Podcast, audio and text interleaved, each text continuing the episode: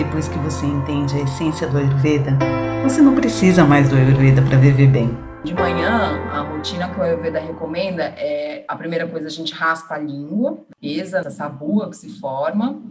Depois disso, a gente pode usar um óleo, tanto para bochechar quanto para segurar na boca, ajuda a lubrificar todas as articulações que a gente tem nos dentes, partes que a gente não consegue limpar, né? O óleo ele vai entrando nesses locais e ele vai ajudando a puxar a sujeira que está ali e lubrificar também. Então a gente pode usar um óleo de coco, que é um pouco mais agradável, né? O sabor dele, mas pode usar o óleo de gergelim também. É bem importante a gente escolher um óleo que seja prensado a frio, né? São óleos de boa qualidade é, aquecer esse óleo em banho-maria, né? Então a gente sempre, eu, eu faço é colocar num potinho, aí coloca a água morna, aquece o potinho que tá o óleo, e aí usa ali uma quantidade para colocar na boca, faz o, o bochecho, ou então só segura o, o óleo ali na boca, cospe esse óleo.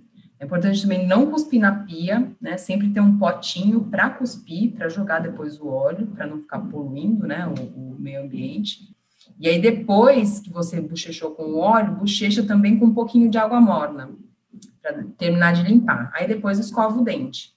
E aí, a partir daí, você já pode comer alguma coisa, tomar um chá, tomar uma água morna, que é, que é bem recomendado também, para já ajudar é, nas excreções. Essa é a sequência que a gente normalmente recomenda.